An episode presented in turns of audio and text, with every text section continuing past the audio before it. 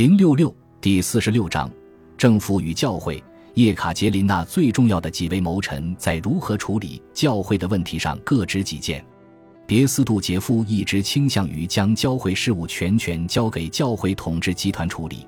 更具有启蒙思想的帕宁主张由国家对教会本身及其名下的产业进行管理。最终，在一七六二年八月发布的公告中，叶卡捷琳娜流露出免除教会俗务的打算。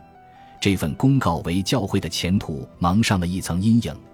在调查委员会开始着手调查之后，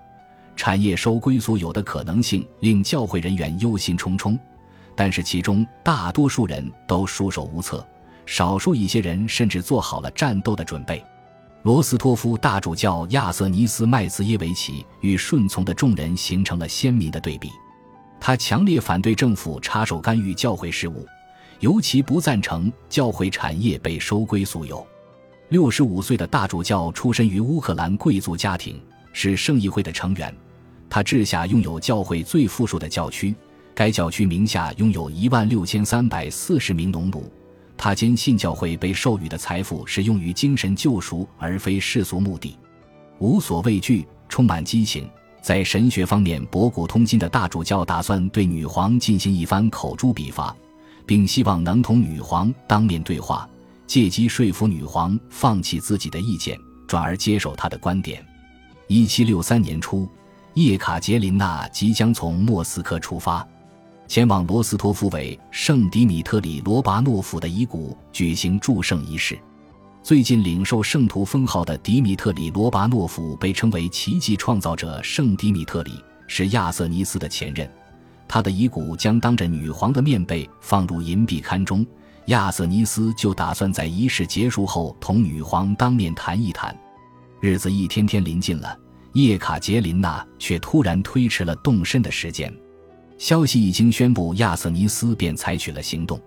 一七六三年三月六日，他针对教会产业俗有化向圣议会提交了一份言辞激烈的谴责信，声称俗有化将同时毁灭教会与国家。并提醒圣议会，女皇在继位之初曾信誓旦旦地许诺过要保护东正教。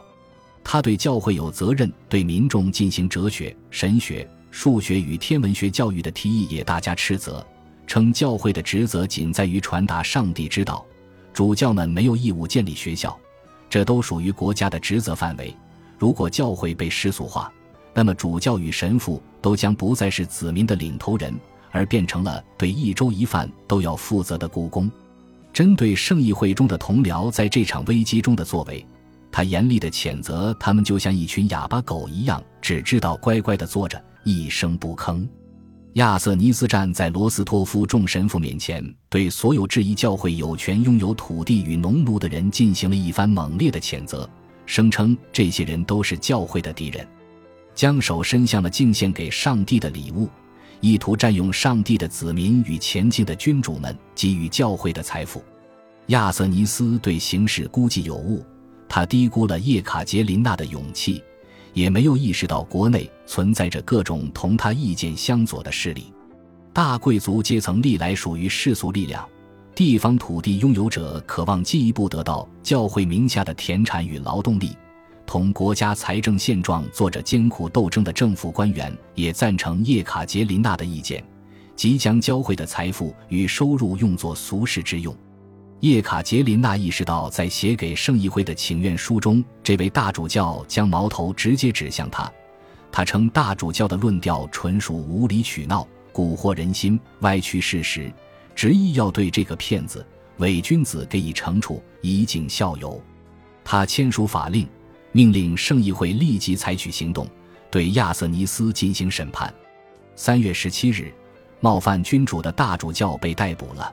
然后从罗斯托夫一路被押送至莫斯科的一所修道院等候调查。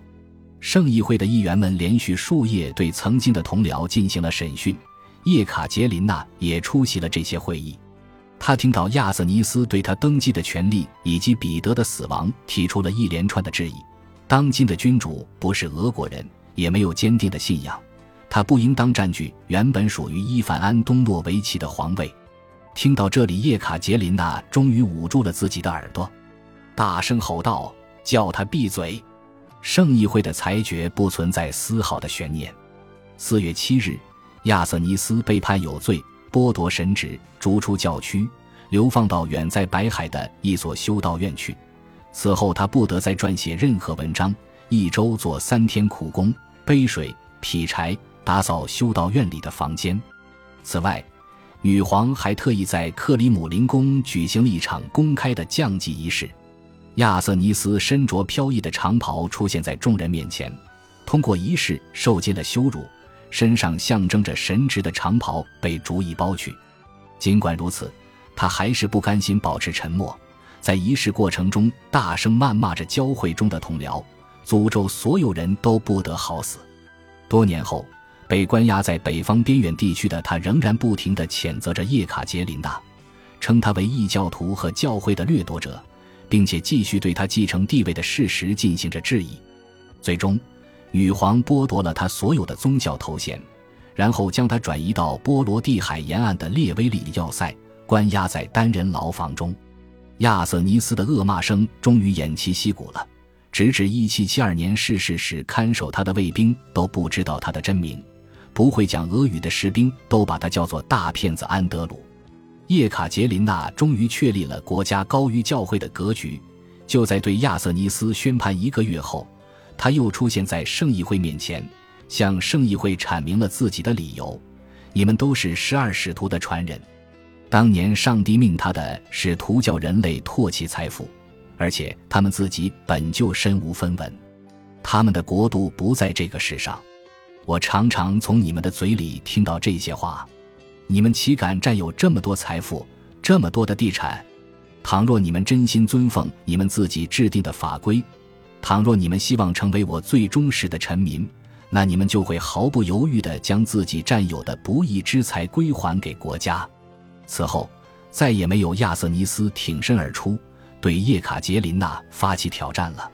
根据1764年2月26日发布的诏书。宣布教会手中的土地与财产均收归国家，教会成为隶属于国家的机构，教会名下的所有农奴地位有所提高，变成了官属佃农。结果，一百万男性农奴，如果将他们的妻儿算在内的话，将多达二百多万，从此被纳入政府的管理体系中，向国家缴纳赋税。神职人员的自治权及其他权利被剥夺了。大大小小的牧师都变成了国家的公务人员，除了自治权，教会同时还失去了自己的经济基础，数百座教堂因此而陆续关闭。原先的五百七十二座修道院，最后仅剩下一百六十一座还在继续维持。对于这场席卷俄国宗教、社会、文化和经济生活的变革，在俄国国内听不到丝毫反对的声音。本集播放完毕，感谢您的收听。喜欢请订阅加关注，主页有更多精彩内容。